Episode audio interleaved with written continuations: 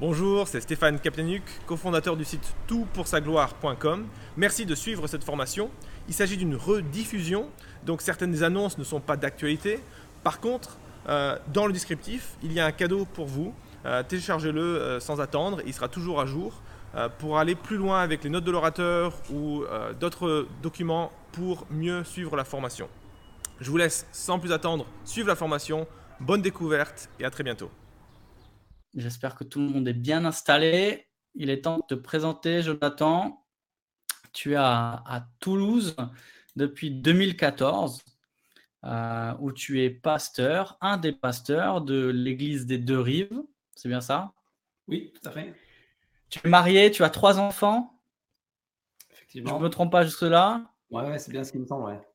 Excellent. Et tu nous parles de l'Exode parce que c'est un livre euh, notamment que tu as que tu as prêché à l'église là-bas et puis que tu as aussi l'occasion d'enseigner en première année à l'Institut biblique de Genève. On est super content de t'avoir ce soir et puis on te dit déjà merci de, de prendre ce temps avec nous.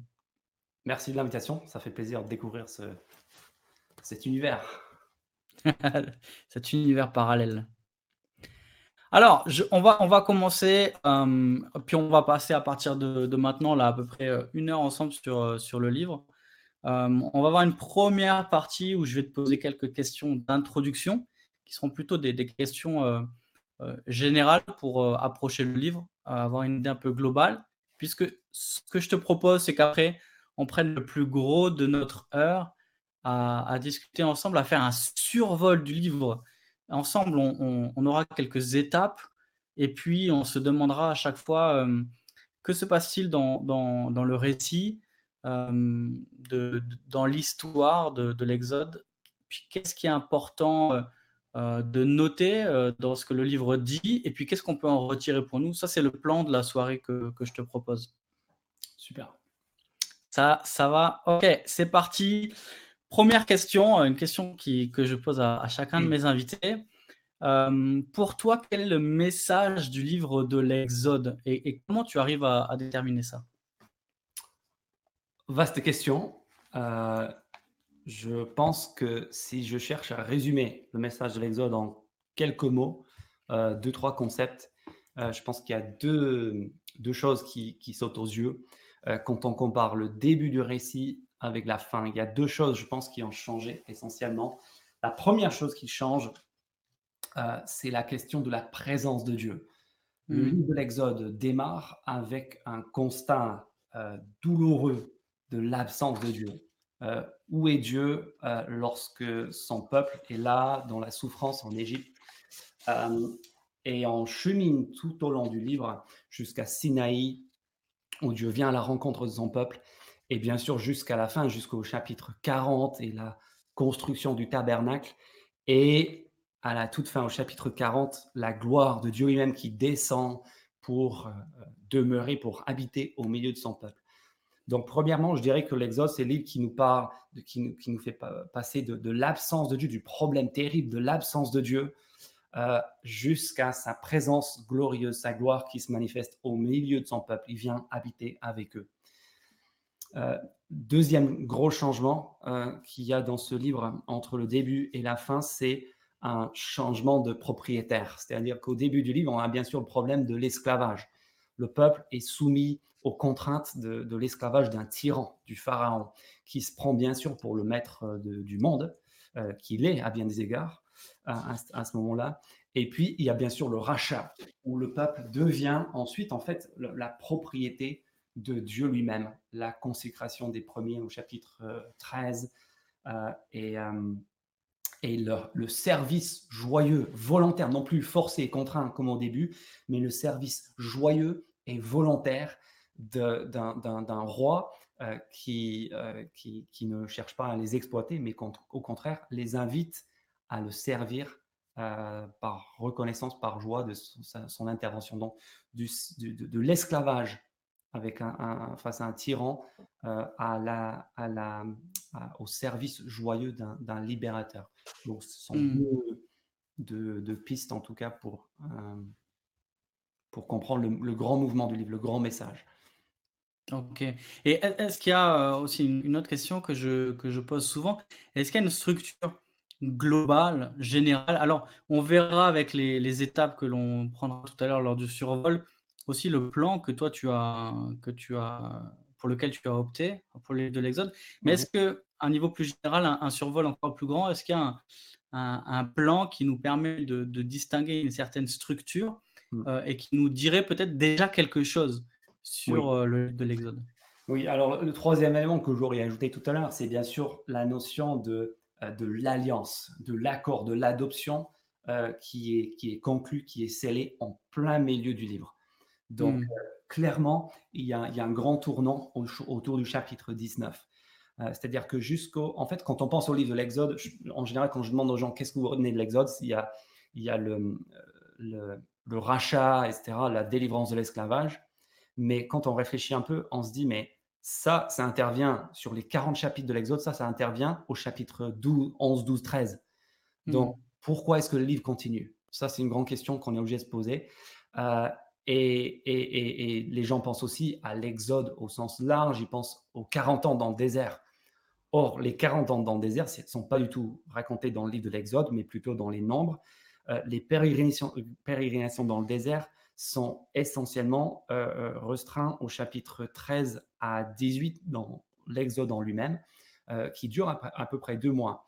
Et en fait, que l'on regarde le lieu, les repères géographiques, ou qu'on regarde le temps, on voit clairement une distinction entre les chapitres 1 à 18 qui, qui, parcourent plusieurs dizaines, voire plus d'années, toute la période de l'esclavage, jusqu'au moment où ils arrivent à Sinaï, chapitre 19, et là, en fait, la, majeure partie du livre va être consacrée à cette rencontre avec Dieu à Sinaï, le don de sa parole, euh, l'adoption de la nation en tant que, fils, en tant que peuple euh, chéri, et tout ce qui concerne le tabernacle qui va permettre à Dieu de venir habiter au milieu de son peuple. Donc, euh, donc voilà, il y, a deux parties. La première partie qui traite de la délivrance à proprement parler, euh, et la deuxième partie qui traite du chapitre 19 jusqu'au chapitre 40, qui traite de cette rencontre euh, entre Dieu euh, et on arrive à Sinaï au chapitre 19 et à partir de là, on ne bougera plus. Hmm. Donc le, temps s'arrête et le mouvement s'arrête au chapitre 19 lorsqu'on arrive à Sinaï. et là, on comprend en fait, ça nous en dit long sur le, but de l'exode. Exode, ça signifie ex rodos, de mot grec de, la Septante, de, le chemin de sortie. Euh, mais le chemin de sortie, euh, il est déjà traité euh, au chapitre 13 et, en tout cas au chapitre 19. Et le fait que le, livre dure autant nous montre que effectivement le but de ce livre, c'est tout autant la rencontre avec Dieu de la deuxième partie que la délivrance et la libération de la première partie. Pardon, j'ai de, enfin, rencontre de Dieu on a compris, t'inquiète. Merci. je, te pose une question euh, et, puis, après je te pose deux sous-questions. C'est des questions un peu, c'est des grosses questions. Euh, tu réponds comme tu veux, dans l'ordre que tu veux, avec les nuances que tu veux. La, question c'est qu'est-ce qui manquerait à la Bible si Exode ne s'y trouvait pas? J'imagine beaucoup de choses. et puis deux questions peut-être subsidiaires. Comment le motif de l'Exode résonne dans le reste de la Bible? En, gros, l'importance euh, du livre de l'Exode dans la théologie biblique, et notamment peut-être, et c'est la dernière euh, sous-question, euh, comment l'Exode est repris dans le Nouveau Testament et, comment le Nouveau Testament nous aide à comprendre encore plus la, portée de l'Exode. Mmh, mmh. grande question. Qu'est-ce qui l'apport de l'Exode à l'échelle de la Bible est juste immense? Euh, ça, c'est l'intervention euh, paradigmatique de Dieu pour le salut de son peuple. Donc peut-être en répondant aux deux sous-questions, on va arriver à une réponse à la grande question. Comment euh, une autre façon de comprendre l'Exode, c'est de dire si, si le livre de la Genèse qui traite des origines euh, après le traitement des origines, justement dans les 11 premiers chapitres, trait du chapitre 12 jusqu'au chapitre 50, du récit incroyable de comment un homme, un homme stérile qui a 100 ans et sa femme stérile a pu devenir une famille, comment est-ce qu'il va avoir euh, euh, un fils et comment est-ce que cette famille va survivre à, travers tous les, dangers qui, auxquels ils étaient confrontés pendant la période des patriarches, on arrive à 70 personnes. Et le livre de l'Exode commence, en fait, le titre de l'Exode dans la Bible hébreu, c'est, ça commence, voici les noms, parce que ce sont les, tout simplement les premiers mots du livre de l'Exode. Voici les noms des 70 personnes, la famille de 70 personnes qui, qui, qui est descendue en Égypte euh, suite aux événements qu'on connaît euh, euh, dans le de la vie de Joseph.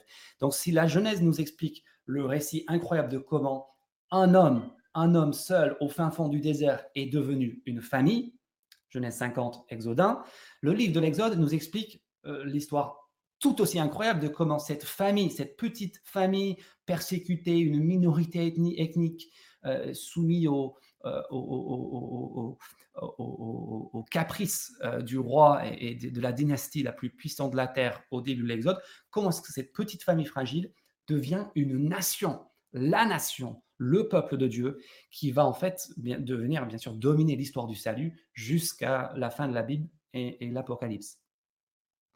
Et donc, si on, regarde ce qui se passe dans l'Exode, c'est l'objet constant, récurrent de la méditation de tous les autres auteurs bibliques, rien que dans l'Ancien Testament. Mmh. Euh, après euh, le Pentateuque, on a euh, Josué, l'entrée dans la terre promise.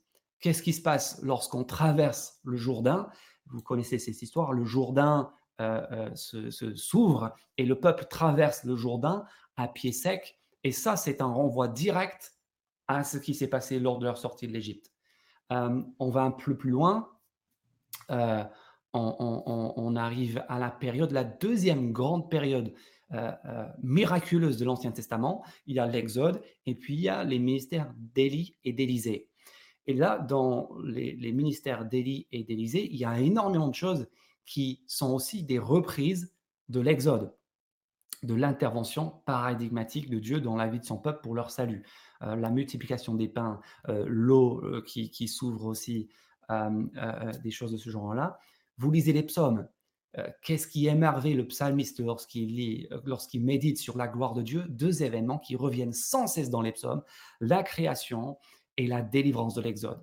Euh, et ensuite, on arrive sur les prophètes. On arrive sur notamment le prophète Ésaïe qui va reprendre aussi le motif de l'Exode pour parler de la façon dont Dieu va à nouveau délivrer son peuple. Et il part de ce chemin qui devient à la fois le chemin euh, que Dieu lui-même va emprunter pour sauver son peuple, cette fois-ci de l'exil, et en même temps le peuple qui va s'ouvrir devant son peuple en exil pour revenir vers la présence de Dieu. Euh, et puis tout à la fin de l'Ancien Testament, on a bien sûr Moïse et Élie qui apparaissent euh, en Malachie 3 comme, comme les, les, les, les, précurseurs et les annonciateurs de, de la nouvelle dispensation de, la nouvelle alliance, tout simplement, du Nouveau Testament. Donc, tout au long de l'Ancien Testament, euh, on est conscient, on se souvient, on fête la Pâque, euh, les fêtes du calendrier du peuple, la fête des tentes qu'on voit dans plein de livres aussi. Euh, tout, toute la... En fait, il faut se dire en fait que pour le, avant la venue de Jésus, ce que nous appelons l'évangile, euh, l'événement de la croix, la, vie, la mort, la résurrection de Jésus. En gros, l'Exode, c'est ça pour eux. C'est mmh. l'événement qui, qui, les constitue en tant que nation, qui fait qu'ils deviennent le peuple de Dieu, son fils euh, au sens au, pluriel, euh, et, qui régit en fait l'ensemble même des, dispositions culturelles, les, sacrifices, le sacerdoce, la parole, la loi, qu'est-ce que la parole de Dieu si ce n'est euh, si ce n'est cette loi qui a été donnée, c'est dit, pas dit commandement, mais, mais dit euh, paroles qui sont données du haut de Sinaï. voilà, c'est le moment qui définit l'histoire du peuple de Dieu dans l'Ancien Testament. Super. Et peut-être deux mots sur le, Nouveau Testament, la manière peut-être dont euh, dont le motif euh, fait des échos dans le Nouveau Testament. Comment, euh, comment aussi les, les auteurs du Nouveau Testament reprennent ce motif-là de l'Exode, que ce soit dans, dans ce qu'ils disent ou alors dans la manière dont les livres sont écrits. On en avait un petit peu parlé avec Pascal Denot, notamment avec l'évangile de, de, Matthieu. et Mhm. la manière Ah oui. dont euh, euh. Matthieu calque le, le- le récit de, de la naissance, de la fuite en Égypte, la sortie d'Égypte euh, et de la tentation dans le désert avec l'Exode. Est-ce que tu as d'autres exemples comme ça euh, particuliers? Ouais, bah, je pense à Matthieu, je pense au serment sur la montagne, le nouveau peuple de Dieu rassemblé pour entendre une nouvelle fois la loi, euh, le- la parole de Dieu qui sort cette fois-ci de la bouche de Jésus, qui qui dit, vous avez entendu, qui a été écrit. Eh bien, moi, je vous dis, qui établit une sorte de nouvelle loi, le nouveau peuple rassemblé sur la montagne. Je pense aussi évidemment à la transfiguration, cette, euh, ce moment où on, on monte sur la montagne, euh, où Mm. là, il y a les deux grands personnages des deux époques un peu euh, miraculeuses que j'ai évoquées avec Moïse d'une part et Élie de l'autre, là aux côtés de Jésus, avec tout le schéma en fait qu'on retrouve en Exode euh, 32 à 34, la, la, la rencontre glorieuse, le sommet de la gloire de Dieu, c'est celui-ci, mon fils, et écoutez-le. Et puis la redescente de la montagne. Et qu'est-ce qu'on trouve au pied de la montagne? En, en- en Marc 9 et, et les textes parallèles Ben, On retrouve le peuple dans le désordre, dans l'incrédulité, qui a besoin d'être secouru. Euh, et, et- et en fait, euh, je pense, bon, il y, a, il y a tellement de choses à dire, mais on, on pourrait parler des, des- des miracles typologiques de Jésus. Je pense le, ce que moi j'appellerais la mère de tous les miracles à côté de la résurrection, la multiplication des pains Mm. qui est clairement, euh, même dans le récit synoptique, mais encore plus, de façon encore plus, euh, plus explicite dans le récit johannique. Euh, en vérité, je vous dis, c'est pas Moïse qui vous a donné le pain descendu. Moi, je suis le pain descendu du ciel.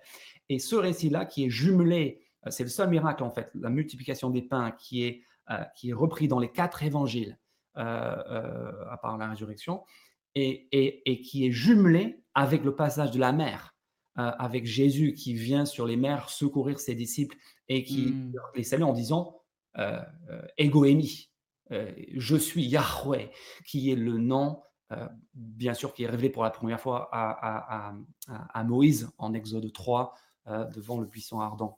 Après, on va à la croix, évidemment. Pardonnez-moi de le dire, c'est tellement évident, mais quand est-ce que Jésus meurt? Jésus meurt à la Pâque. Euh, Mm. il a été accueilli comme l'agneau de Dieu qui, qui, euh, qui, qui ôte le péché. L'agneau, l'agneau, l'agneau de l'Exode, quel autre agneau? Euh, Le repas, je pense qu'on on oublie à quel point ce repas a dû être euh, bouleversant pour les disciples. Ils sont en train de prendre ensemble ce repas millénaire qui est le fondement de, de l'identité, de l'histoire de, de, de ce peuple. Et là, ils prennent ce repas avec Jésus. Et là, au moment où il va rompre le pain, le pain sans levain, euh, ils sont en train de prendre. Et là, Jésus va dire, en fait, vous savez quoi, les gars? Ce pain, c'est c'est mon corps. Euh, et, et- et en fait, tout ce que vous avez fêté, tout ce sur quoi votre, votre identité nationale, votre récit national a été construit, n'est autre que ce que moi je vais faire maintenant. Hmm. Euh, Luc 19, juste, euh, Luc 9, pardon, justement sur la montagne de la transfiguration dans le texte grec, il, parlait avec Moïse, et Élie de son prochain exode, euh, son prochain départ qui devait avoir lieu à Jérusalem. Donc, le Jésus-Christ, son œuvre, la croix, c'est l'exode, c'est la, c'est la Pâque par excellence. Je- Jean, Jean 19, aucun de ses os ne sera brisé. Détail obscur, détail bizarre. Vous savez, ce- pour- les autres, sont- sont- sont- il faut briser les jambes de ceux qui sont crucifiés pour, euh, pour, euh, pour qu'ils qu'ils s'asphyxient. euh. Euh, moi aussi, je, je m'asphyxie. Euh, et, euh, et, et Jean nous met ce détail bizarre. Aucun de, et- mais lui, par contre, il est mort tellement vite que. Et Jean dit aucun de ses os ne sera brisé. Détail à propos de quoi? Exode chapitre 12. L'agneau pascal. Vous ne garderez rien jusqu'au moment où vous ne briserez aucun de ses os. Donc, tout est là pour nous dire Jésus, il est celui qui assure cet exode. Et je passe les détails de- Hmm. des épîtres jusqu'à l'Apocalypse, où on est devant le trône euh, pour Ouais. toute l'éternité à, à se prosterner devant qui? Devant l'agneau immolé. Et ça, c'est pas Jean, c'est pas une jolie image que Jean a inventé, ça, c'est ça, c'est c'est encore l'Exode. Avec qui? Avec ce peuple de prêtres et de rois, cette nation royale. Euh, Exode 19, le peuple rassemblé, etc. Euh, euh, et, et 1 Corinthiens, 1 Corinthiens 5, Christ, notre Pâque, a été euh, sacrifié avec une exhortation éthique qui, qui est, bon, on pourra peut-être en parler plus tard, euh, 1 Corinthiens 10, L'eau, il n'y a que Paul qui peut faire ce genre d'interprétation, mais l'eau qu'ils ont bu, c'était ce rocher, c'était Christ. voilà, résistance face à la tentation. Et bon, on pourrait. Je, m'arrête parce que ah, magnifique, on se régale déjà. On se régale déjà. Bah, du coup, je te, ah, pardon. je te remercie. Dis-moi. Je disais un truc. Pardon, c'est plus évident, mais, mais Jean, le prologue de Jean, ah, ouais, ouais. Euh, c'est celle que tout le monde cite, mais la parole s'est faite chère. Et puis on parlera tout à l'heure aussi de la, de la, fin du prologue, où il y a des, des, allusions très claires euh, à Exode 32 à 34, mais peut-être pour plus tard. Ouais, merci. Alors, on va justement attaquer euh, ce survol. Oui. on, est, on est ensemble aussi pour ça, là, pour se plonger dans le livre. donc, comme je l'ai dit, on va, on va à chaque fois faire des étapes, puis se demander, OK, où on en est où dans l'histoire, qu'est-ce qui se passe de significatif, qu'est-ce qu'on peut relever comme, euh, comme thème peut-être qui est important dans l'Exode, et puis euh, on, fait, comment on fait un, un, pont avec nous. On veut pas le faire trop vite, mais on veut quand même le faire pour pas que ça reste juste euh, un, livre vieux. Et puis, alors, tous ceux qui sont avec nous, merci d'être avec nous. Prenez une Bible, prenez une Bible, on va, on va regarder dedans. Euh, on va peut-être tourner des pages, on va citer des versets. Donc, euh, prenez une Bible avec vous. On attaque. Euh, donc, la, première étape, donc c'est pour toi le, Dieu qui entend. On est, comme tu l'as dit, il y a ce lien. Et d'ailleurs, il me semble que le livre de l'Exode commence avec, par le mot et, qui, qui lie euh, l'Exode avec le livre d'avant, on est. Euh, il, y a un, lien très, très fluide entre la fin de la Genèse et, le début de l'Exode. Et puis justement, euh, on a ce, ce, peuple-là, on a cette promesse qui était faite à Abraham, on a aussi cette, cette demande de, Joseph aussi, qui croyait en cette promesse, qui voulait être enterré. Euh, dans, dans, le pays. Et puis, on a ce peuple qui s'est multiplié, qui est devenu nombreux, et puis qui est euh, asservi par le Pharaon, euh, le Pharaon qui va persécuter le peuple, et on se demande où est Dieu. Exactement. C'est la grande question qui plane au-dessus des deux premiers chapitres de l'Exode.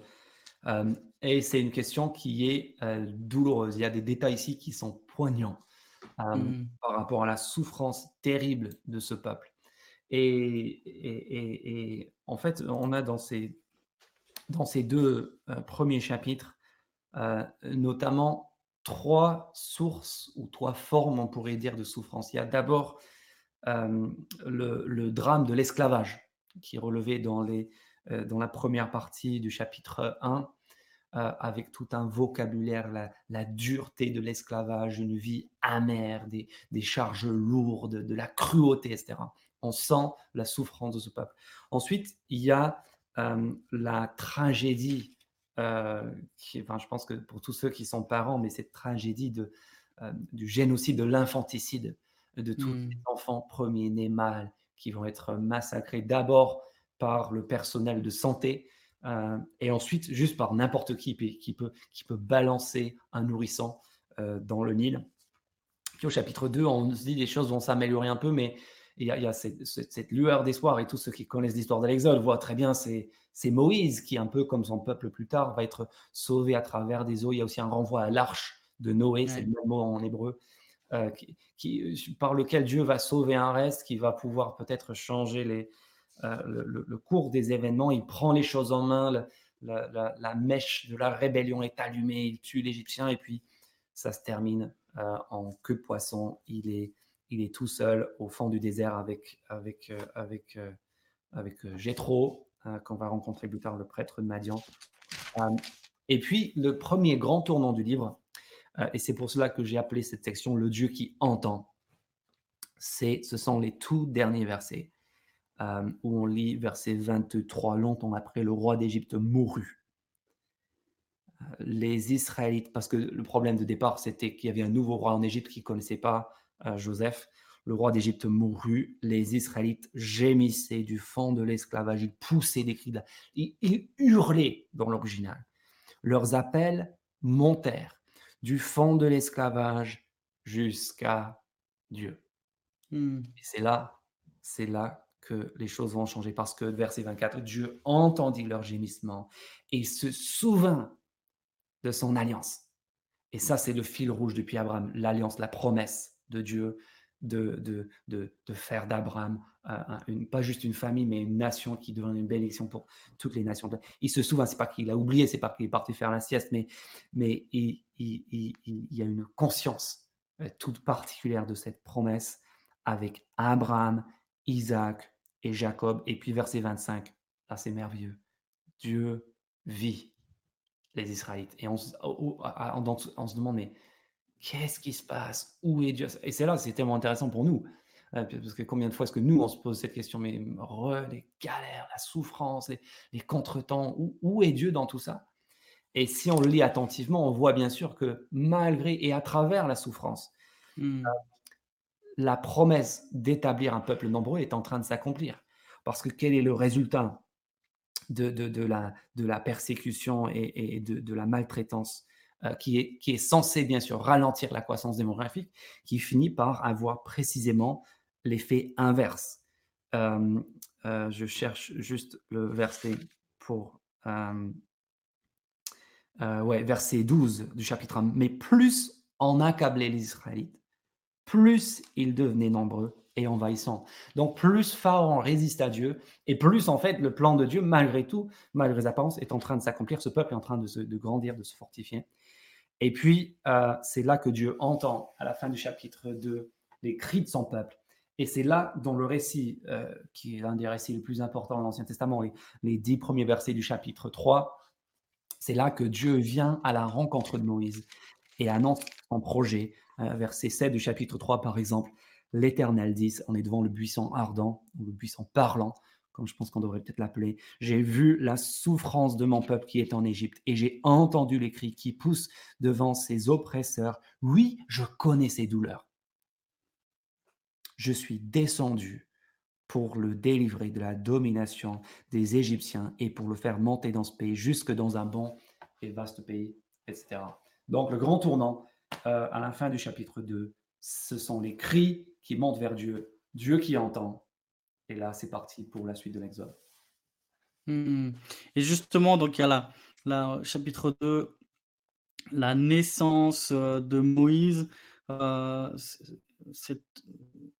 ce miracle aussi par lequel il est, euh, il est épargné, il est élevé, il est élevé par, par sa mère. Enfin, c'est des rebondissements incroyables dans l'histoire. Absolument il y, a, une immense ironie, plein d'ironie. Le fait que les sages femmes qui, qui désobéissent, désobéissent à Pharaon qui sont nommées, on connaît leur nom, et le Pharaon, en fait, ça donne du fil à retour à tous les, tous les, tous les biblistes parce qu'ils ne savent pas, mais de quel Pharaon s'agit-il?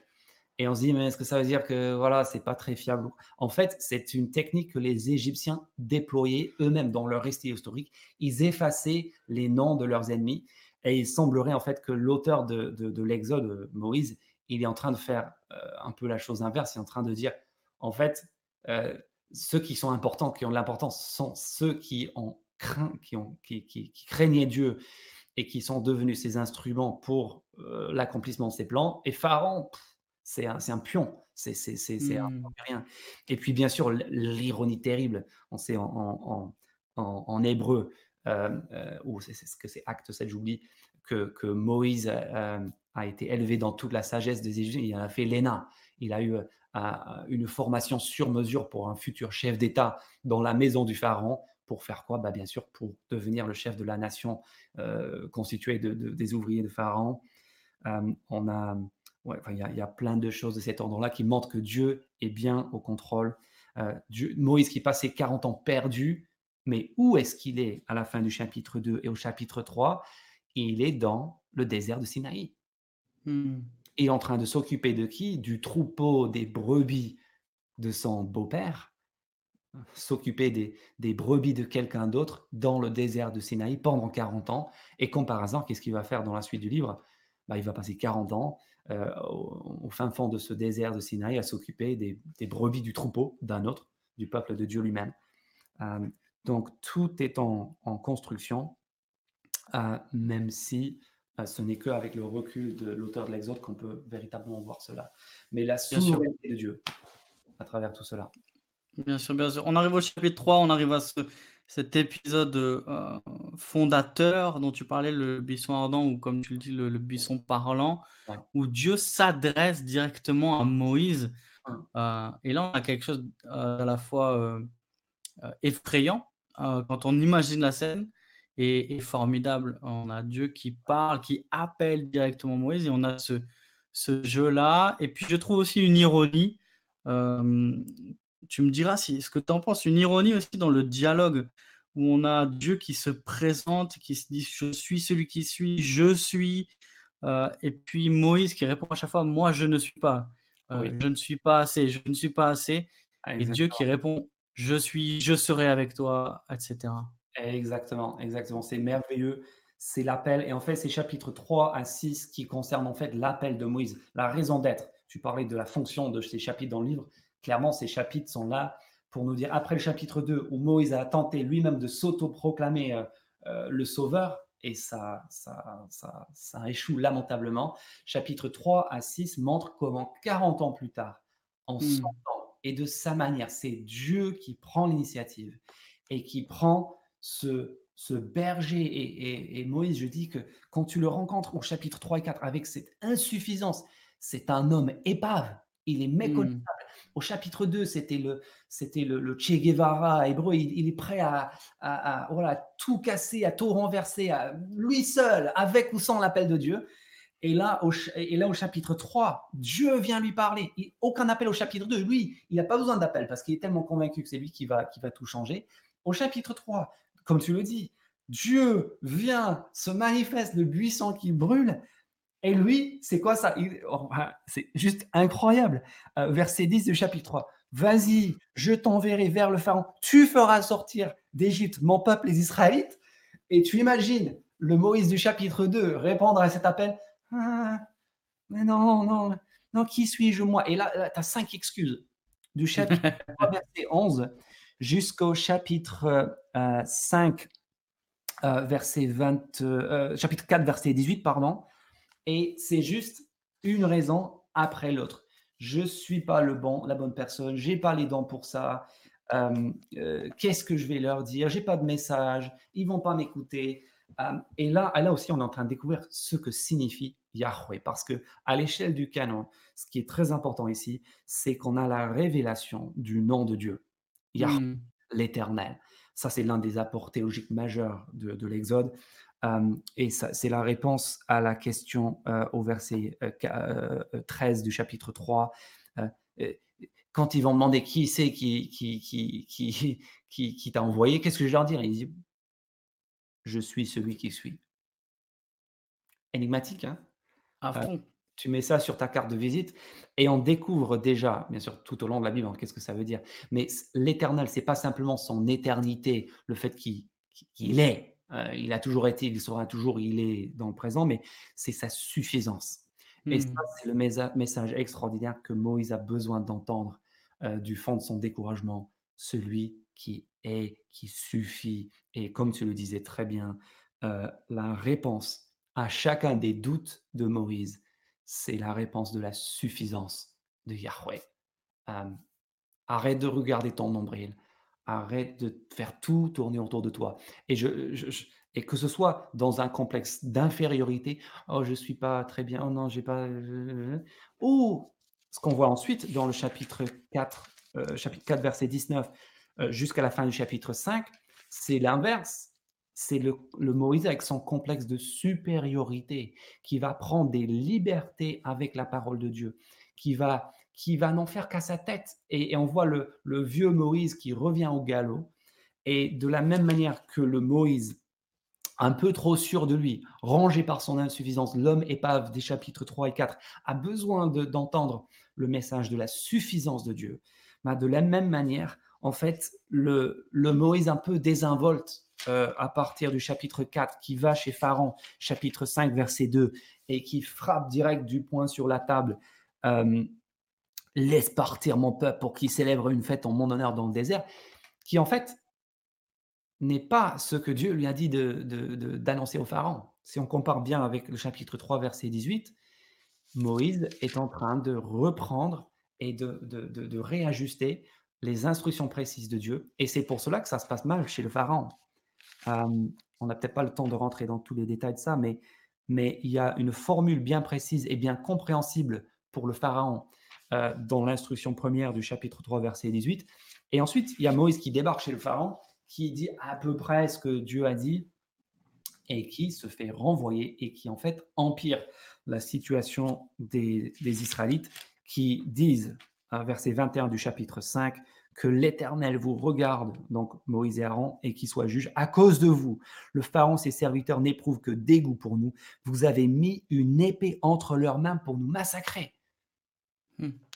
Donc lorsque Moïse revient pour la première fois, en fait, ça ne fait que empirer la situation, parce que Moïse n'a pas encore appris l'importance de l'obéissance à la parole de Dieu, à ne pas aller au-delà de ce que Dieu lui a dit de faire, que ce soit dans sa transmission de la parole ou que ce soit à la fin du chapitre 4 avec cet épisode bizarre du, prépuce et du mari de sang, tout ça, euh, qui, parle en fait de son obéissance privée dans, son propre foyer. Euh, donc voilà, il y a plein, plein d'applications pour nous tous. Et ce qui va changer la donne, euh, c'est ce que nous apprenons au chapitre 7, verset... Oh, j'ai perdu, j'ai perdu. 3 euh, où en fait, Je sais pas ce que tu veux dire. en fait, à un moment donné, verset 6, pardon, 7, 6, Moïse et Aaron se hmm. tournèrent à ce que l'Éternel leur avait ordonné, c'est ce qu'ils firent. Et là, c'est le grand changement, parce qu'au chapitre 5, on a vu le naufrage, lorsqu'ils ne se conforment pas à ce que l'Éternel a dit exactement. Et ensuite, euh, dès le chapitre 7, verset 6 et, et suivant, en fait, ce qui change, c'est que désormais, ce refrain revient. Moïse fit ce que l'Éternel lui avait ordonné. Et c'est ça la clé, en fait, de son rôle en, tant, que, en tant que, si j'ose dire, sauveur ou instrument du salut de Dieu qui va devenir euh, pour le reste de, l'histoire.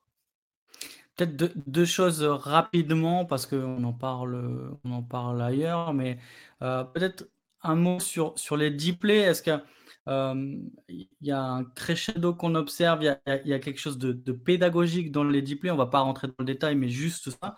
Et puis, on entend souvent, on entend souvent oui, euh, euh, Dieu endurcit le cœur du pharaon parce que le pharaon a endurci son cœur. Quand on lit euh, le livre de l'Exode, en fait, on se rend compte que c'est pas vraiment ça. comment tu peux nous justement arriver à, à, rendre compatible, je trouve que c'est le bon mot, justement l'endurcissement euh, du cœur de Pharaon et, l'action de Dieu euh, dans le contexte des dix justement? Ouais, c'est une excellente question. Euh, comme tu dis, il y, a ce crescendo qui, laisse entendre une certaine, une certaine patience et, que ce soit dans, dans, la voix des Israélites ou dans la voix même des conseillers de Pharaon qui vont lui dire à un mais Pharaon, ne vois-tu pas que l'Égypte court à sa perte? Pourquoi est-ce que tu changes pas?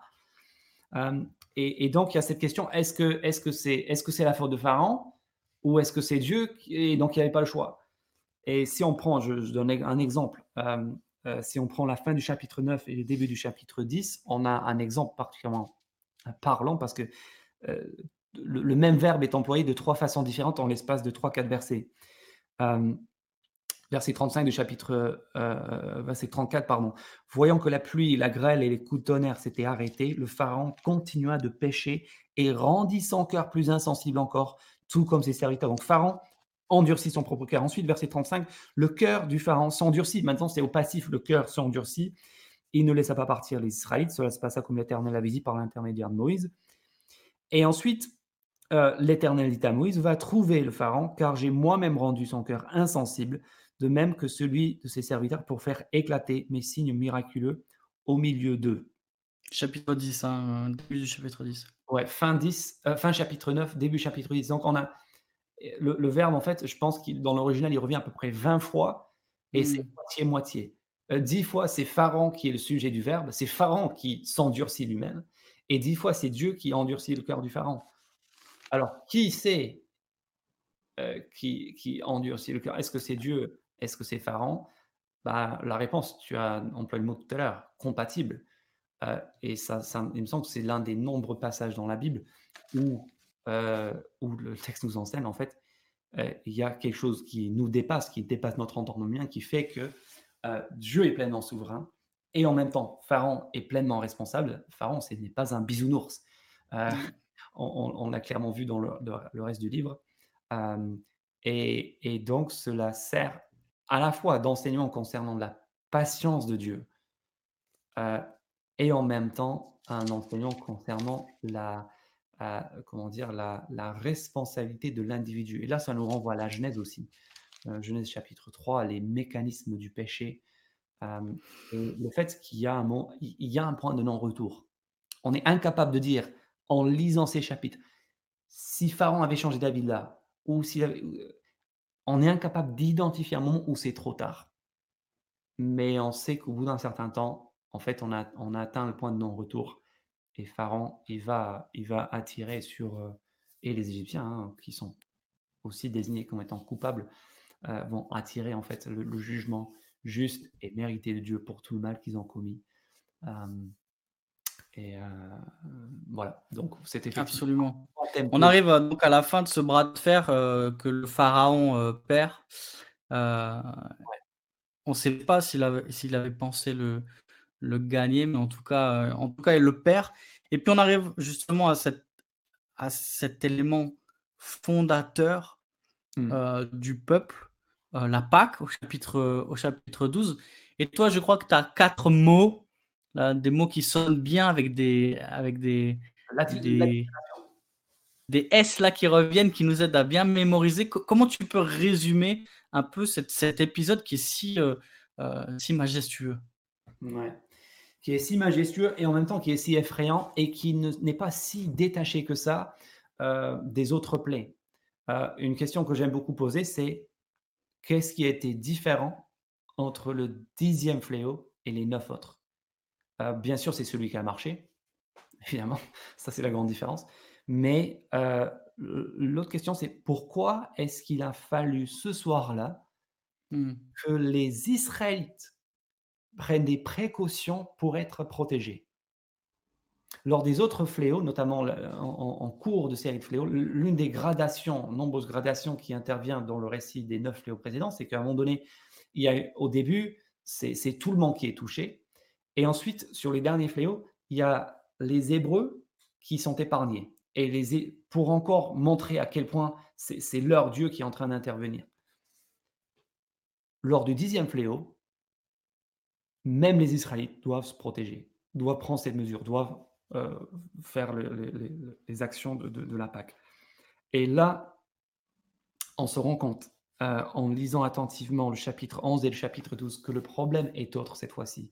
Parce que cette fois-ci, euh, c'est Dieu lui-même qui vient.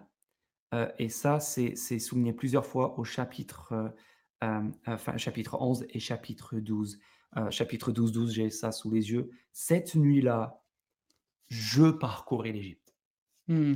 Et ça, c'est la différence. Et là, on en vient à la grande question théologique qui est posée par ce récit et en fait qui va se, qui va se prolonger jusqu'à l'Apocalypse en fait. Et la question est de savoir qui peut tenir face au Dieu saint lorsqu'il vient en personne pour opérer ses jugements, euh, pour, euh, voilà, pour, pour exercer son jugement tout simplement.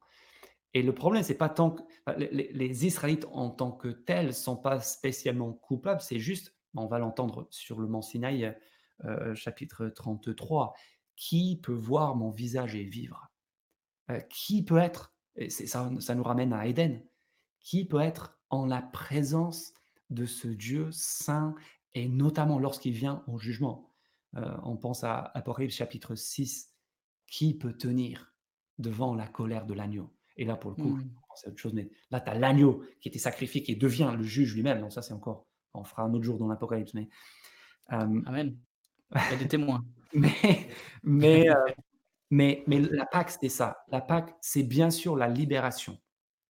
C'est bien sûr la libération au prix d'un agneau, euh, mais c'est surtout face au problème de la colère de Dieu, qui est le problème fondamental, notre plus grand problème, de la Genèse chapitre 3 jusqu'à l'Exode, jusqu'à Ésaïe chapitre 6, jusqu'aux prophètes, jusqu'à jusqu'à jusqu'à Jésus et, la croix, la colère de Dieu. Et juste entre parenthèses, excusez-moi, je ne peux pas me retenir, mais, mais, mais, mais les, fléaux qui précèdent la, la, mort de l'agneau, euh, l'obscurité pendant trois jours sur toute la terre. On est obligé de faire le parallèle avec la croix, l'obscurité pendant trois heures, ce qui, qui prépare la, mort de l'agneau. Donc les quatre mots, pour répondre à ta question, euh, quatre mots clés. Euh, la sécurité. La sécurité. Ce soir-là, tous ceux qui s'abritent sous le sang de l'agneau sont en sécurité parfaite. Et, les cris, enfin tu lis le récit à la fin du chapitre 12, les cris dans toutes les maisons de l'Égypte, de, du, détenu jusqu'à la maison du pharaon, et tu penses à ce qui est en train de se, le, le, massacre qui est en train de se dérouler. Et là, tu dis, qui est en sécurité? Les Israélites parce qu'ils sont Israélites? Non c'est pas qu'ils sont les chouchous de Dieu, c'est qu'ils sont abrités sous le sang de cet agneau. Et c'est ça qui fait la différence. Et là, on a un paradigme du salut par la foi. De quoi mmh. est-ce qu'on est sauvé On est sauvé de la colère de Dieu quand il vient en jugement, exercer ses jugements. Et on est sauvé uniquement en vertu, si le mot n'est pas employé, mais, c'est évident, en vertu de la foi qui est déployée. C'est-à-dire que tu fais, tu mets à quoi ça va servir de peindre ma porte rouge ce soir-là, honnêtement? Et en fait, tu es en train de, faire confiance à Dieu, que par le moyen qu'il a pourvu, ce sang, il va faire en sorte que tu sois en parfaite sécurité face à son jugement. Deuxième mot, euh, c'est euh, la, euh, la substitution. La substitution, bien sûr, l'agneau qui prend la place. C'est quoi le symbole de l'agneau immolé? Le symbole, euh, lorsque, lorsque l'Éternel parcourt l'Égypte, il voit le sang. Qu'est-ce qu'il voit? Ben, Il voit que dans cette maison, un mort a déjà eu lieu. Euh, il y a eu un, substitut, quelqu'un a pris la place, cet agneau. Et c'est pour ça qu'au chapitre 13, on consacre les premiers-nés, parce que c'est particulièrement le, premier-né qui est visé par le fléau, et l'agneau prend la place du, du premier. Donc, la, substitution, et puis on a les tailles.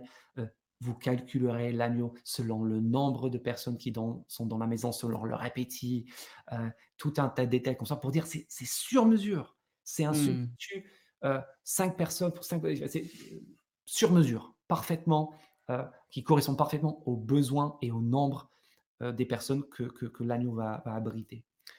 troisième mot, c'est le, euh, euh, j'allais en sauter un.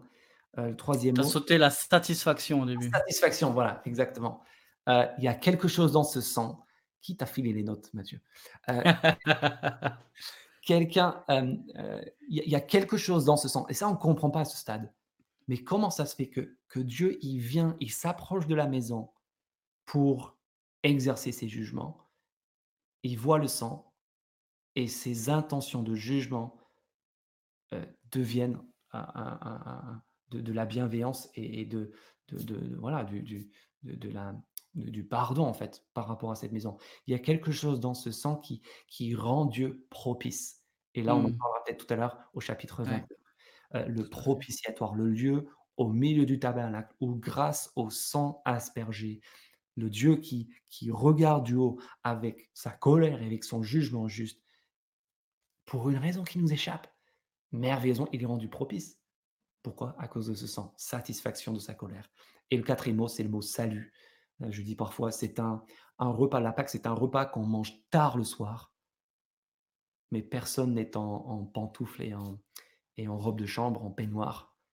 Euh, on mange ce repas habillé pour le matin. Euh, la clé est au contact. On a la ceinture autour de la taille, les sandales aux pieds, le, le, pain sans levain. Pourquoi? Parce qu'ils n'ont pas eu le temps de, laisser, euh, laisser, euh, laisser, comment tu dis ça Lever. La pâte levée. euh, parce qu'ils étaient, ils étaient pressés. Et, et ce, et ce, ce repas, ce soir-là, c'est un repas de salut, parce qu'à partir de ce jour, avant ce jour-là, ils étaient contraints de rester en Égypte. Ils ne pouvaient pas partir, ils n'avaient pas le choix. Et à partir de ce soir-là, de ce repas de la Pâque, ils sont désormais un peuple pèlerin. Ils sont en, ils ne Mm. peuvent plus rester. Ils sont en chemin désormais à la suite de leur Dieu, jusque dans la terre promise. Alors justement, on arrive au chapitre 13 jusque, euh, jusqu'au, qui, qui- qui nous amène de la sortie d'Égypte jusqu'au pied du, du Sinaï. Oui. Euh, alors, c'est peut-être les chapitres les moins connus, j'ai envie de dire, du livre de l'Exode. Ouais. Euh, peut-être ceux sur lesquels on enseigne le moins. Mhm. Euh, et pourtant, ils sont pleins d'enseignements pour nous. Et d'ailleurs, tu en as parlé hein, tout à l'heure avec euh, Paul, euh, au chapitre 10 de, de sa première au Corinthiens, qui dit que ce qu'a vécu le peuple doit nous servir d'enseignement à nous. Où on ne doit pas, comme eux, se livrer à, à la débauche. Donc, c'est un, un appel à la sainteté. Qu'est-ce que Dieu est en train de faire dans, dans ce chemin-là, qui est déjà court, mais on voit que à peine sortis, ils étaient déjà en train de, de murmurer, alors qu'ils étaient en train de crier à Dieu, que Dieu a entendu, que Dieu a parlé, que Dieu a agi. Il les a délivrés. À peine sortis, ils se disent Ouais, on était pas mal. Et Dieu va, va les tester. Qu'est-ce qui se passe dans ces cinq chapitres? Mais qu'est-ce que c'était mieux avant? Ouais. Oh, les oignons, les concombres, on était bien en Égypte. Euh, mais c'est nous. Euh, c'est ça qui est extraordinaire. On se reconnaît là-dedans. Toutes nos plaintes, tous nos doutes. On a pleuré, on a crié à Dieu, on a vu son salut, on, on a vu euh, ses merveilles. on- Et dès qu'on est sorti, dès que la vie chrétienne commence, on se dit, mais ah, est-ce qu'il veut vraiment notre bien? Ah Moïse, tu nous as sortis ici pour qu'on meure tous dans le désert. Et, et- et on réécrit l'histoire aussi. Hmm. C'est ça qui est incroyable. Ouais. On n'a pas le temps de, de regarder tout ça maintenant, mais, mais ré- c'est c'est la, la réinterprétation de l'histoire pour nous arranger. Mais toi, Moïse, on t'avait dit, hein, on t'avait dit, on voulait pas partir. on- Et alors, c'est tout le contraire de ce qu'ils ont dit. Donc, le grand enseignement de ces chapitres, en un mot, c'est euh, que le peuple de Dieu est un peuple pèlerin. Dieu ne nous a pas sauvés uniquement de quelque chose, mais aussi pour quelque chose. Et ça, je pense, euh, quand on se convertit ou quand on accompagne quelqu'un qui se convertit, je me souviens de la première fois que ça m'est arrivé, euh, tu, tu, tu, tu pries tellement pour la personne que tu veux et tu vois la vie changer. Et le soir où la personne remet sa vie entre les mains de Christ, tu, cries Alléluia, Amen et tu es tout content. Et mais après, il y a une question, c'est euh, qu'est-ce qui se passe maintenant? Et, et, et, et le lendemain, tu te rends compte, en fait, on n'est pas à la fin, Hmm. au début. Et c'est maintenant que l'histoire commence. Et c'est un peu ça qu'on voit ici, c'est que le peuple de Dieu, par sa nature même, par la nature du sacrifice de la Pâque, est devenu un peuple pèlerin, un peuple en marche à la suite de son Dieu. Et il ne comprend pas où Dieu va l'amener. La, la colonne de nuée et de feu qui est présentée dès le début euh, de, de- de ce- cette, cette section à partir du chapitre 3, verset 17. Euh, et ça nous en dit là aussi sur les questions de guidance. Euh, Dieu m'a guidé euh, parce que je me sens bien. Mais en fait, Dieu les guide à, chaque, à chacune de ces étapes. Et c'est pas forcément pour qu'ils aient le parcours le plus confortable, c'est pour qu'ils parviennent au final à bon port et que sur le chemin, ils apprennent à connaître ce Dieu euh, et à comprendre et à connaître sa provision.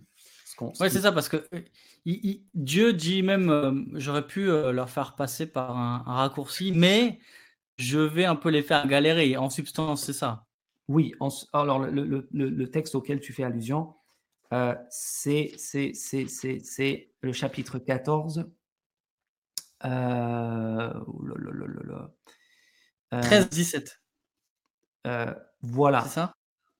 Exactement, exactement, merci. Le peuple pourrait éprouver des regrets. Pourquoi est-ce qu'il il est fait passer par... Enfin, il y a, le, livre de Deutéronome dit il y a 11 journées de marche de, l'Égypte jusqu'à la terre promise. Alors pourquoi ils n'ont pourquoi ils pas, pris l'autoroute? Euh, Ça aurait été vite plié, ça les aurait épargné euh, 40 ans dans le désert. Et Dieu dit, bah, le peuple pourrait éprouver des regrets en rencontrant la guerre et retourner. Il sait qu'ils vont, ils vont vite se dégonfler.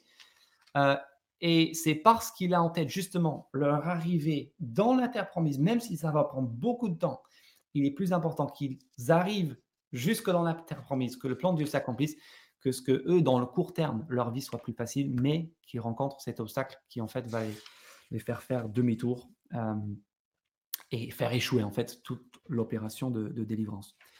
Donc voilà, dans ces chapitres, la, provision de Dieu, les caprices du peuple, bien sûr, euh, beaucoup d'autres choses, mais on n'a pas le temps. Ouais, merci. moi, ça m'a fait penser à une phrase que j'ai lue. Euh, je crois que c'est dans le livre de, Keller sur la souffrance, qui citait le, euh, quelqu'un de son église qui disait euh, On sait que Christ est tout ce dont on a besoin quand il est tout ce que l'on a. Euh, ça m'a vraiment fait penser à cet épisode-là de, de la sortie d'Égypte où finalement ils se retrouvaient sans rien. Quoi. Ils ont quitté leur maison, même si c'était l'esclavage, c'était dur. Ils ont quitté ce qu'ils avaient toujours connu pour aller dans l'inconnu à la suite du Dieu qui les avait délivrés. Et c'est un peu notre cas à tous. On arrive, euh, je crois, à un de mes chapitres préférés de, l'Exode. Euh, chapitre 19, on est en bas de la montagne. On a ces, ces paroles magnifiques de Dieu euh, qui, dit, voilà, adresse-toi adresse-toi à, la maison de Jacob et aux enfants d'Israël. Tu, dis, tu diras, vous avez vu ce que j'ai fait à l'Égypte, verset 4, chapitre 19 comment je vous ai porté sur des ailes d'aigle et amené vers moi. Maintenant, si vous écoutez ma voix et si vous gardez mon alliance, vous m'appartiendrez entre tous les peuples, car toute la terre est à moi. Vous serez pour moi un royaume de sacrificateurs et une nation sainte. Ça, c'est des paroles qui vont résonner très fort. Euh, pour nous aujourd'hui, peut-être on en parlera tout à l'heure, mais notamment avec Pierre qui le reprend et, qui, nous les applique. Euh, Qu'est-ce qui se passe là au, pied du Sinaï? Il y a une préparation, euh, Dieu donne des instructions, il va se passer un gros truc. Il y a un gros truc qui se prépare et le peuple doit se préparer aussi. Mmh. C'est un truc énorme. C'est que, et ça aussi, il faut qu'on se remette dans l'ordre du récit biblique. Jusqu'au, jusqu'à ce jour-là, qui du peuple israélite a déjà rencontré Dieu? Qui du peuple israélite a déjà entendu sa voix? J'exagère à peine, mais ça se compte sur les doigts d'une main, mmh. de tes mains et tes orteils. Pas grand monde. Ce que le peuple sait de Dieu repose en quasi-exclusivité sur ce qu'ils ont vu lors de la traversée de la mer Rouge. Mais d'avoir entendu Dieu parler, d'avoir rencontré Dieu personnellement, personne d'autre, personne d'autre n'a n'a vécu cela.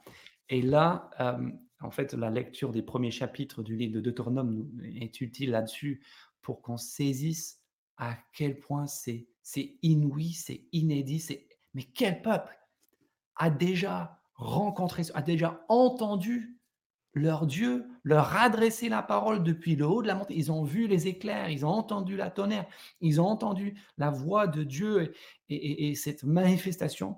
Et, ensuite, ils vont avoir la copie écrite euh, de, cette alliance, de cette, euh, ce qu'on appelle parfois la, loi, euh, pour leur dire, en gros, c'est une union, c'est un mariage, c'est une alliance où Dieu descend et dit maintenant, c'est le texte que tu viens de lire, vous serez pour moi un royaume de prêtres, une nation sainte, vous serez mon peuple. Et, c'est ça qui est juste extraordinaire. Et cette alliance, elle est scellée par la manifestation de Dieu lui-même, euh, par, euh, euh, par, par le don de sa parole et, par son engagement envers son peuple qui est détaillé dans le chapitre 10 à 24, où on a les, les fameuses tables de l'alliance, des deux tables de l'alliance, qui vraisemblablement ne sont pas, on pense parfois, les dix commandements, les dix paroles, c'était euh, euh, les, cinq premiers les quatre premiers commandements euh, qui concernaient Dieu et puis les autres qui concernaient l'homme. En fait, vraisemblablement, vu qu'il s'agit d'une alliance, c'est un contrat, il y a deux parties, Dieu et son peuple, et donc il y a une copie pour chacun, un peu comme lorsqu'on signe un, contrat. Un exemplaire, de, un exemplaire réservé à l'agence et... Exactement, exactement. Et pour l'acheteur. C'est ça. voilà, donc c'est exactement ça. Et, et, voilà. On a, Moïse, donc on a aussi Dieu qui veut, qui veut donner un coup de boost aussi au leadership de, Moïse, verset 9. je viendrai vers toi dans une épaisse nuée afin que le peuple entende quand je te parlerai et qu'il ait toujours confiance en toi. Et puis on a aussi peut-être une, vision plus claire du rôle de Moïse en tant que médiateur, puisqu'en fait, il n'y a que lui qui va monter sur, sur la montagne, même s'il est accompagné jusqu'à un certain niveau, il n'y a que lui qui va, qui, qui, va, qui va parler à Dieu, et puis le peuple, le peuple reste en bas. Oui, le peuple reste en bas, que, que, personne, ni homme, ni animal, ne touche la montagne, etc. c'est qui peut subsister en la présence de Dieu? C'est ça le paradoxe aussi. C'est-à-dire qu'on a, on a un Dieu qui invite euh, son peuple à venir, et on va voir, parler plus de ça avec le tabernacle, mais, mais qui veut se rapprocher de son peuple. Et en même temps qui dit, ah, par contre, pas trop près, pas trop près, parce que mmh. euh, nul ne peut subsister en ma présence euh, à ce moment-là. donc, c'était quoi ta question déjà, pardon? C'était pas une question, c'est une une petite transition. justement, alors Moïse est, face à Dieu, et puis, il y a le Dieu qui, qui lui parle et qui lui donne la loi. Alors, il y a les, dix paroles et puis ensuite des, des, lois. On va peut-être en parler. mais il, donne ces dix paroles. Pourquoi il y a la loi? C'est quoi le rapport entre la loi, l'alliance? Parce qu'on on, a lu dans cette introduction un peu là, au début du chapitre 19, il, parle de garder l'alliance il parle d'écouter sa voix, il dit qu'il a amené le peuple à lui. C'est quoi le lien entre la relation du peuple à Dieu, euh, l'alliance, la loi et puis le salut? On voit aussi qu'il donne la loi une fois que le peuple a été délivré. Qu'est-ce que, qu'est-ce que ça dit pour nous de fondamental? Bah, la, réponse est dans ta question. Euh... Développe. Il m'a servi sur ce beau plateau. Euh, c'est que justement, justement, ne nous trompons pas sur l'ordre des événements. C'est-à-dire mmh. que là, euh, pensons à l'épître de Jacques. Nous avons ici une loi de liberté. Et mmh. combien de fois est-ce qu'on considère que la parole de Dieu, en fait, soit, soit c'est une liste de règles que nous devons respecter pour espérer avoir la moyenne et obtenir la faveur de Dieu pour être sauvé à la fin, ou bien c'est un peu le, euh, c'est des petites polices en bas du contrat. On a signé pour un salut euh, sympa, etc. Et là, il nous, fait son rabat-joie et il nous donne plein de, contraintes et de règles qui nous cassent un peu les pieds. Et, en fait, ce qu'on voit clairement dans l'Exode, c'est que a, Dieu sauve son peuple inconditionnellement, dans sa grâce, sur son initiative pure, par le seul moyen de la foi. Qu'est-ce que les Israélites ont contribué à leur salut? Rien si ce n'est le fait de placer leur foi dans, le sang de cet agneau qui va, qui, va, qui va être leur substitut. Et ce n'est qu'une fois qu'ils ont euh, quitté euh, le, pays des ténèbres et de la mort que Dieu vient les rencontrer. Et c'est ça qui est extraordinaire, c'est que là, le but de ce salut, c'est quoi? C'est pas juste de ne plus être esclave, de ne plus avoir à faire des briques et mener une vie de misère. Le but suprême, en fait, la finalité du salut, c'est quoi? C'est de, de connaître Dieu. Qui, hmm. et ça, c'est la chose la plus merveilleuse, la plus, la plus extraordinaire qui soit. Et c'est pour ça que ce livre, en fait, euh, plus de la moitié du texte du livre, du, nombre de mots, est consacré au, simple tabernacle. Euh, et les deux tiers du livre sont consacrés à cette rencontre avec Dieu. Euh, et, et, ça, et, la, la parole de Dieu, elle a quelle fonction elle a la fonction de, faire en sorte que ce peuple reste libre.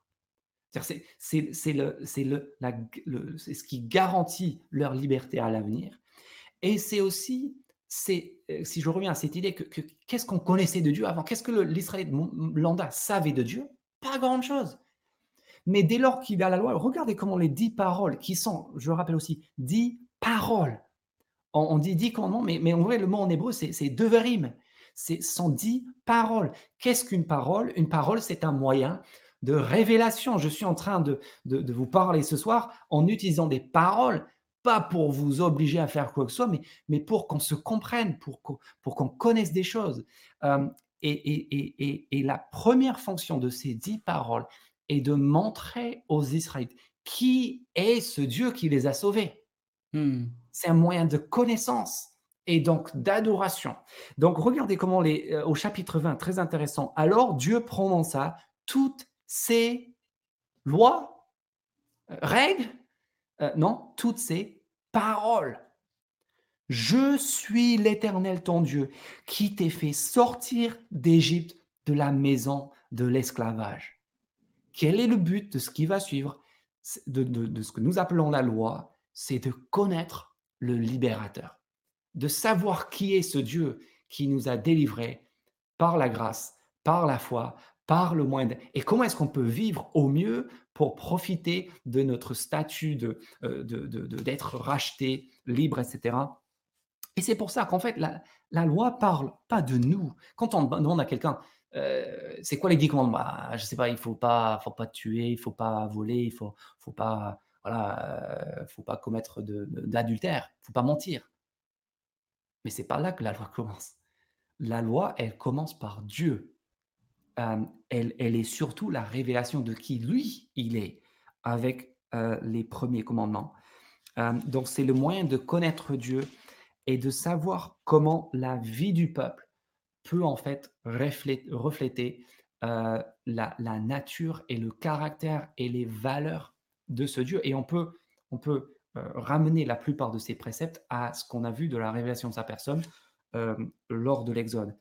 Et puis c'est important aussi de voir que de la même manière que le peuple a été racheté par le sang lors de leur départ de l'Égypte, on a aussi euh, au début et à la fin des paroles de la loi, euh, donc euh, chapitre 24 dans sa totalité et la fin du chapitre 20, on a deux rencontres très importantes avec mmh. Moïse sur la montagne, où on a des sacrifices qui sont faits, on a les, instructions pour, pour mettre en place l'autel. Quel rapport entre la loi et l'autel? Bah, L'autel, c'est le lieu où on va pour offrir des sacrifices, pour pouvoir être en règle avec Dieu, pour pouvoir être pardonné de Dieu. Comment est-ce que le peuple qui a été racheté par le sang de l'agneau va pouvoir respecter et vivre selon la révélation de Dieu? Bah, En fait, exactement de la même manière qu'ils ont été sauvés au départ, c'est-à-dire par le sang du sacrifice qui rend Dieu propice et qui permet d'être en relation avec lui. Et, le chapitre 24, si on, a un doute sur la finalité de la loi, euh, ce, repas euh, en présence de l'Éternel, le fait de voir Dieu, de d'admirer euh, sa, pureté et sa beauté, c'est ce qui est présenté au chapitre 24. Mmh. Est-ce que tu es d'accord avec ceux qui, disent les lois qui sont données après, qui sont peut-être plus spécifiques? on le voit à la fin du chapitre 20 jusqu'au chapitre 23, qui concernent des, cas bien particuliers. Est-ce que tu serais d'accord avec ceux qui disent, ben, finalement, on a là juste une contextualisation de ces dix paroles dans ce pays promis? Parce qu'en fait, souvent, les chrétiens, ils ont du mal à dire, ben, qu'est-ce qu'on fait avec ça?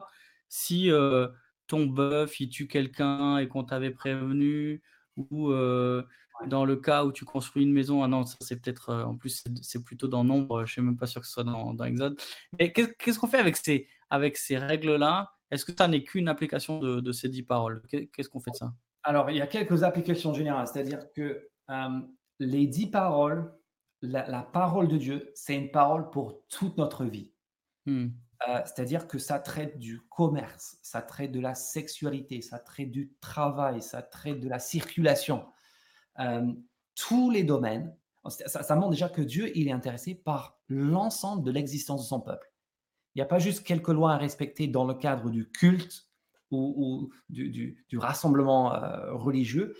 Dieu, sa parole et sa délivrance ont des applications pour toute notre vie. Je pense que c'est un peu aussi votre but avec tout pour sa gloire, c'est de montrer comment Absolument, la parole de Dieu et son salut en Jésus-Christ à la croix, euh, etc., a des ramifications pour notre sexualité, pour notre façon de faire du commerce, pour notre attitude au travail, pour notre euh, comportement sur, la, sur les voies de, de, sur la voie publique. Euh, donc ça, c'est une chose. La deuxième chose, c'est, on voit aussi dans les dix paroles que cette parole, elle s'applique à l'ensemble de notre être. Hmm. Euh, la plupart des codes de loi, aujourd'hui, le code civil traite principalement de nos actes. Et ce que tu penses, et même ce que tu dis, tant que tu ne le dis pas trop fort, tu ne le publies pas dans les lieux trop. En fait, ça, ça te concerne. Ça, ça, c'est en dehors du. Ça, c'est ta vie privée. Or, on voit avec la parole de Dieu, là, Dieu s'intéresse à ce que son peuple pense. Tu ne convoiteras pas euh, le bœuf, euh, la voiture, euh, le partenaire, etc. de ton prochain. il s'intéresse à notre façon de parler. Est-ce qu'on est dans le, est-ce qu'on est-ce qu'on est-ce qu'on parle vrai les uns aux autres? Est-ce qu'on parle vrai au sujet de Dieu? Faux témoignage, etc. Donc c'est la parole de Dieu et, la, loi de Dieu, elle est pour toute notre vie, elle est pour tout notre être, euh, les pensées, les paroles et les actes. Et puis pour ce qui est de l'application, comment est-ce qu'on applique euh, telle ou telle règle à, notre vie d'aujourd'hui Bon, ça c'est une vaste question. Je n'ai pas de prétention de, pouvoir trancher là-dessus. Tout ce que je, peux dire, c'est que je pense qu'il est utile de garder en tête le contexte du moment de la révélation. C'est-à-dire mmh. que ces, lois supplémentaires, enfin, ces précisions sont utiles pour nous montrer comment est-ce qu'on est parti de dix principes et comment est-ce qu'on les a appliqués et déclinés dans la vie quotidienne de ce peuple à ce moment précis de l'histoire et dans leur contexte culturel. Donc évidemment, il y a des choses qui ne vont pas s'appliquer directement parce qu'on est dans un autre moment culturel et, et, dans une, autre. Euh, voilà, la situation n'est pas, pas la même. Mais je pense que c'est très utile, très instructif en tant qu'exercice pour nous dire OK, voilà ce que je sais de Dieu dans les grandes doctrines. Euh, le Dieu qui nous a racheté de l'esclavage, le Dieu qui, qui, qui n'accepte pas qu'il y ait des idoles, des choses qui soient faites à son image, le Dieu qui a ordonné euh, un, un, jour de repos, etc. Et comment est-ce que j'applique ce que Dieu est euh, et les grands principes théologiques à ma façon euh, de rouler, euh, mmh. de, de, faire des affaires, faire mes affaires, etc. Excellent. On a les chapitres ensuite 25 jusqu'à 31 mmh qui donnent, ou dans lesquels Dieu donne les instructions pour la construction du tabernacle. on, va en parler à la dernière étape quand on parlera du tabernacle. Mais euh, on a encore une grosse ironie. Euh, on a chapitre 19, Dieu qui couvre cette montagne. Euh, la montagne est fumante, il y a des éclairs, il y a des bruits de tonnerre, c'est terrifiant. Le peuple a peur, il y a ces paroles qui sont prononcées. Le peuple dit qu'il faut que Dieu il arrête de nous parler parce qu'on a peur, on flippe, on n'en peut plus. Mmh. Moïse est, le médiateur qui est choisi par Dieu, c'est à lui que Dieu parle le peuple a peur et pendant ce temps, en fait, le peuple euh, fait n'importe quoi. On arrive au chapitre 32, qui est aussi euh, un épisode où on se demande, mais qu'est-ce qui s'est passé quoi? Qu'est-ce qui s'est passé entre ce chapitre 20 euh, et ce chapitre 32 où on était, on avait l'impression d'être avec Dieu, d'entendre sa voix, voilà ce qu'il faut faire. Et puis on redescend et puis c'est n'importe quoi. Ouais. Alors, si je peux me permettre, juste une remarque sur la structure des chapitres 25 à 40. Parce que c'est très étrange. Si on réfléchit à l'ordre des événements, ce qui est rapporté dans les chapitres 32 à, 34 devrait intervenir directement après le chapitre 20, le chapitre 24. Euh, le don de la loi et ensuite ce qui se passe euh, avec le peuple et le veau d'or. Euh, or, ces détails-là sont insérés de façon artificielle au milieu euh, d'un autre genre littéraire. Et le genre littéraire, comme tu l'as dit, c'est du chapitre 25 jusqu'au chapitre 31 où nous avons voilà comment vous devez construire le tabernacle. Donc, jusque dans tous les derniers détails, les meubles, les décorations. C'est le manuel Ikea, quoi. C'est exactement. C'est un manuel Ikea. Comment monter un tabernacle en 3500 étapes simples. Euh, et ensuite, du chapitre 35 jusqu'au chapitre 40, quasiment jusqu'au chapitre 40, qu'est-ce qu'on a? En fait, on est exactement la même chose. Sauf que c'est pas voilà ce que vous ferez, mais voilà ce qu'ils firent. Le récit, Ouais. comment ils ont construit et mis en place, objet après objet, habit après habit, euh, serviteur après serviteur. Et donc, on va dire que les, du 25 au 40, on, a, on est dominé par ce tabernacle, euh, par le sacerdoce, par tout ce qui s'y fait et tout ce qui est. Et au milieu de tout ça, entre les instructions, voilà ce que vous allez faire, et l'accomplissement, voilà ce qu'ils ont fait, on a inséré de façon artificielle, si j'ose dire, bien sûr, il y, a un, propos derrière, un, objectif derrière, cet épisode du veau d'or. Et la question, c'est qu'est-ce que cet épisode fait là? Et ma réponse à cette question, euh, euh, qui n'est pas la mienne, mais euh, je pense que cet épisode qui concerne leur idolâtrie, je disais tout à l'heure, mais comment est-ce qu'ils ont pu faire ça? Et la réponse est au début du chapitre 32, le peuple voyait que Moïse tardait à descendre la montagne. Donc, en fait, on a un, un, une sorte de, comment dire, un, écran divisé. On a à gauche ce qui est en train de se passer en haut de la montagne, Moïse dans la gloire de Dieu, et de l'autre côté, ce qui se passe en parallèle en bas de la montagne pendant ce temps-là, et Aaron avec le peuple qui tombe dans l'idolâtrie. Et, et, et, le problème, essentiellement, et là, on aborde la question de l'idolâtrie. Et l'idolâtrie qui va bien sûr devenir un, un énorme thème euh, tout au long. Ça va être le, le fléau de ce peuple jusqu'à jusqu'à son extinction, en fait, à, à vrai dire. Mm. Le problème, c'est le compromis religieux. Et la racine, elle est là. Et le problème, et là aussi, on a une grosse application. Le problème, c'est tous les peuples autour, ils ont leur Dieu. Ils peuvent toucher leur Dieu. Ils peuvent aller les voir. Ils peuvent leur offrir. Et ce peuple, pour l'instant, tout ce qu'il a, c'est un Dieu qui leur parle. Et, et, et le problème qu'ils éprouvent, et c'est pour ça qu'ils construisent le veau d'or, c'est on, veut, on veut voir ce Dieu, on veut toucher ce Dieu. Et il ne nous suffit pas simplement de l'entendre parler. Euh, et, c'est pour ça, en fait, qu'ils tombent, qu'ils tombent ensemble dans l'idolâtrie et que Moïse, et là, Dieu va se résoudre euh, à, exterminer ce peuple. Il prend clairement cette, euh, décision.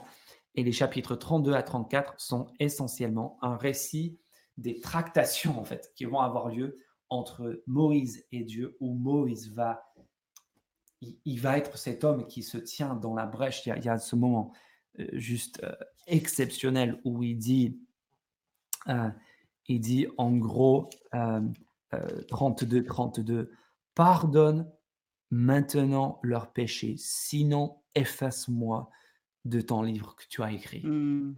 Et ça, c'est là, là, on est, on est tout près. Enfin, le, le, Nouveau Testament ne reprend jamais ça, mais on est tout près, en fait, de, de, de, de, de l'arbre de Christ. En gros, c'est moi, je me tiens entre ce peuple coupable et pécheur et le Dieu saint qui, qui devrait, qui aurait toutes les raisons de, les rayer de la carte et de recommencer à zéro avec Moïse, que Moïse euh, refuse aussi, hein, autre signe de sa grandeur spirituelle.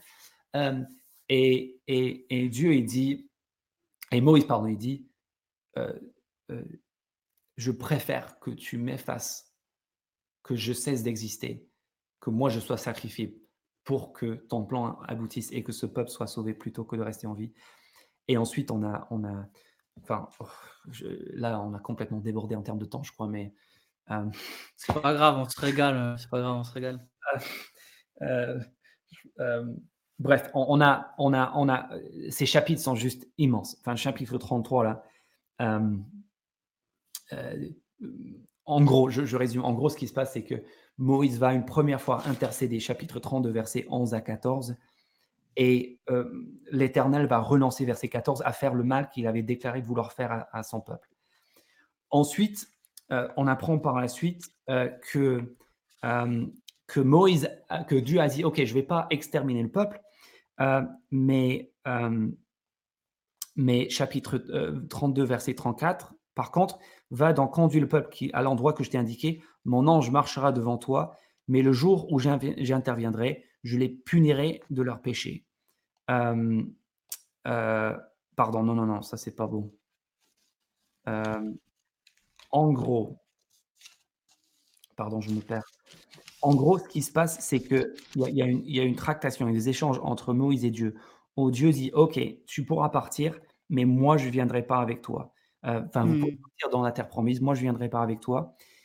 Et, euh, et Moïse, en gros, il refuse. Euh, euh, chapitre 33, verset 12, Moïse dit à l'Éternel, voici ce que tu me dis, fais monter ce peuple. Et si tu me, ne me fais pas connaître qui tu enverras avec moi, euh, euh, je connais ton nom, voilà, je marcherai. 15, verset 15. Ouais, c'est ça. Et Dieu dit en gros, vas-y Moïse, prends, prends le peuple, mais moi je ne serai pas de la partie. Et Moïse dit, si tu ne marches pas toi-même avec nous, ne nous fais pas partir d'ici. Mmh. Comment sera-t-il donc certain que j'ai trouvé grâce à tes yeux ainsi que Donc Dieu, euh, Moïse en gros, il demande un gage à Dieu. Il dit, Dieu, si tu dis que tu vas venir, si tu dis que tu vas parler, moi je vais pas juste accepter comme ça, je veux un engagement. Et c'est là qu'il fait cette, euh, cette demande extraordinaire. Montre-moi ta gloire. Montre-moi ta gloire.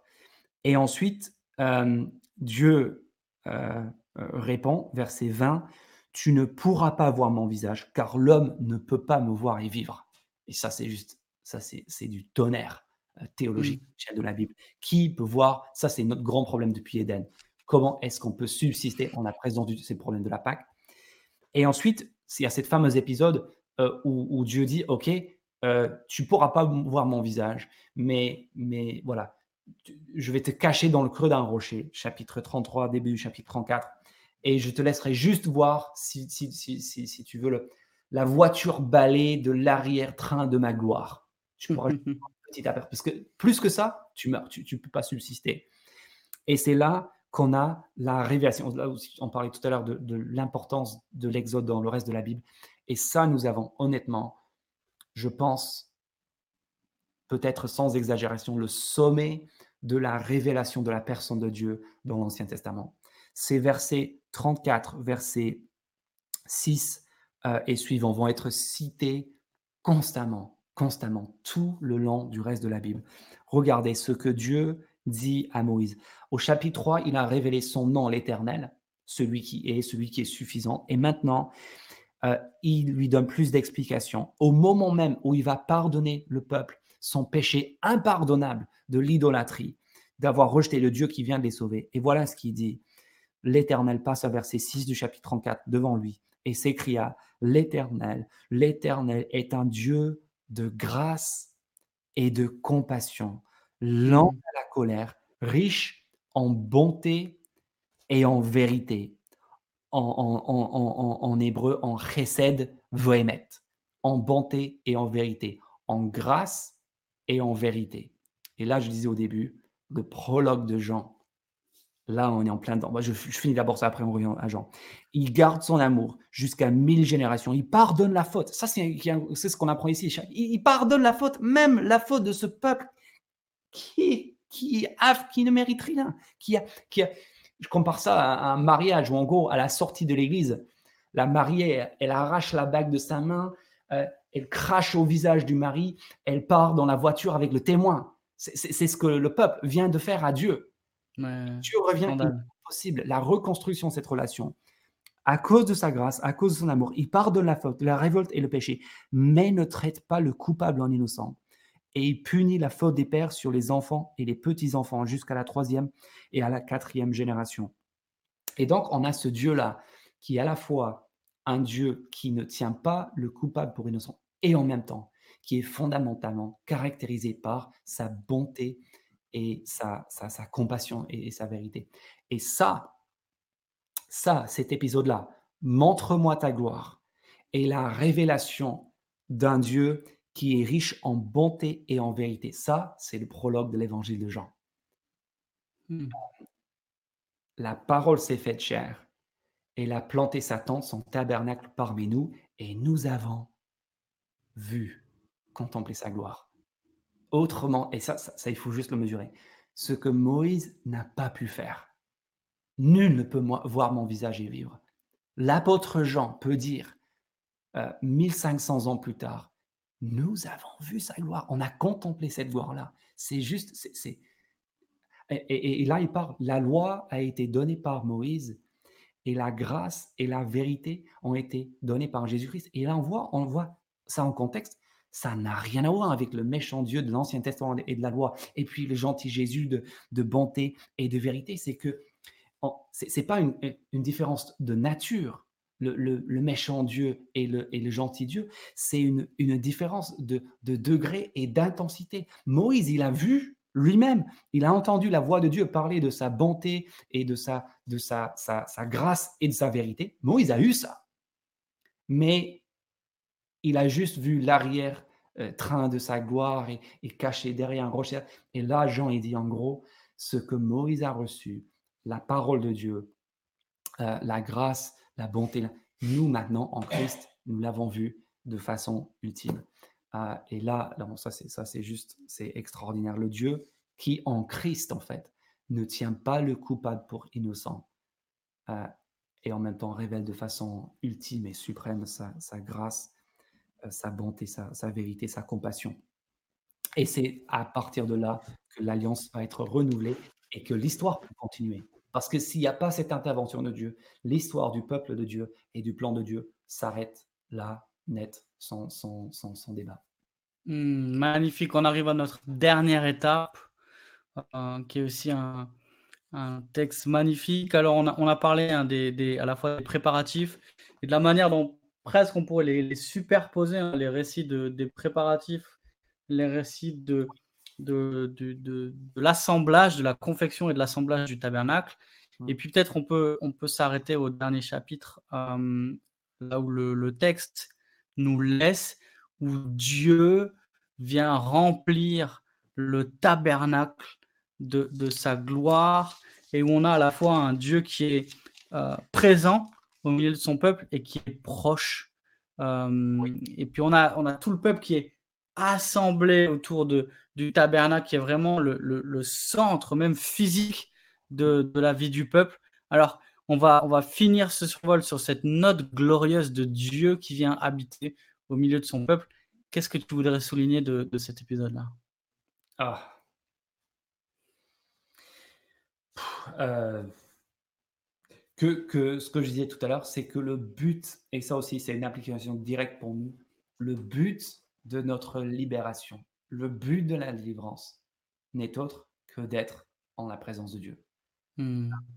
Et que ce Dieu qui a délivré son peuple daigne venir habiter parmi eux. En gros, il est en train de leur dire, vous êtes un peuple pèlerin, vous vous habitez dans le désert, dans des tentes, bah vous savez quoi? Faites-moi une tente, et moi je viendrai habiter avec mmh. vous. Votre vie n'est pas terrible, c'est pas grave, moi je vais venir, je vais habiter avec vous euh, parce que c'est le, c'est le but de, de, de, cette délivrance et je vais tout mettre en place. C'est tout le paradoxe du, du, tabernacle en fait, où à la fois, je, compare ça des fois à un réacteur, réacteur nucléaire, c'est-à-dire que au milieu il y a, il y a l'arche de l'alliance et puis autour il y, a, il y, a, une sorte de gradation dans les, les métaux, l'or, l'argent, le bronze, etc. Euh, dans les niveaux d'accès, euh, le, peuple, les prêtres, les grands prêtres, le grand prêtre, une fois, il y a une gradation en sorte que c'est comme si Dieu disait ne, vous approchez pas trop. Hmm. Et en même temps, tout le symbole de ce qu'il y a dans cette maison, il y a, il y a un évier, euh, c'est la cuve, il y a un four, c'est l'autel, il y a une lumière, il y a une table. C'est pour dire Dieu, il est chez lui il habite au milieu de son peuple et il vient les rencontrer. Euh, et a juste un verset qui est l'un des versets les plus importants en fait de l'Exode, qui en fait est, au milieu de ce récit, vers la fin au chapitre 29, euh, qui concerne justement le propitiatoire, l'objet qui est au centre de cette tente, de cette habitation, euh, où, où il, il, souligne en fait le but de la libération il dit au chapitre 29, verset 43, J'y rencontrerai, donc euh, à, ce, à, ce lieu, j'y rencontrerai les Israélites et ma gloire fera de cet endroit un lieu saint. Je consacrerai la tente de la rencontre et l'autel. Je consacrerai Aaron euh, et ses descendants pour qu'ils soient à mon service en tant que prêtre. Et voilà la, phrase clé. J'habiterai au hmm. milieu des Israélites et je serai leur Dieu. Euh, ils reconnaîtront que je suis l'Éternel, leur Dieu, qui les ai fait sortir d'Égypte. Pourquoi? Pour habiter au milieu d'eux. Je suis l'éternel. Là, c'est la fin. Et ça, ça nous amène tout droit au ciel, en fait. Et, et ce refrain constant de l'Ancien Testament et du Nouveau Testament. Je serai leur Dieu. Ils seront mon peuple. La finalité de notre rédemption, c'est cette rencontre, cette union qui incroyablement en Christ, parce que Christ a planté son tabernacle et parce qu'il est venu par son esprit habiter en nous et parce que Éphésiens chapitre 2, nous sommes cet édifice, nous sommes ce temple en tant que En fait, cette, cette rencontre, cette union peut commencer aujourd'hui jusqu'au jour où nous arriverons, euh, et euh, on peut peut-être finir avec ça, en Apocalypse chapitre 21. Euh, J'allais te le demander, ouais. Nouveau cieux et la nouvelle terre. 21, euh, de jeu, 21, 1 à 4. Euh, la, je vis descendre du ciel d'auprès de Dieu la ville sainte, la nouvelle Jérusalem, préparée comme une mariée qui s'est faite belle pour son époux. J'entendis une voix forte venant du ciel qui disait, Voici le tabernacle de Dieu parmi les hommes. Il habitera avec eux, ils seront son peuple, et Dieu lui-même sera avec eux. Il essuiera toute larme de leurs yeux. Ésaïe 25, la mort ne sera plus. Il n'y aura plus ni cri, ni deuil, ni douleur, car ce qui existait avant a disparu. Et là, en fait, ça, c'est une clé qui nous aide à comprendre pourquoi l'exode est tellement important pour nous. Pourquoi c'est tellement plus juste qu'une délivrance de l'esclavage. Ça nous en dit tellement long sur la finalité de notre vie, de notre union avec Christ. Et, euh, en fait, ça, nous parle déjà du ciel.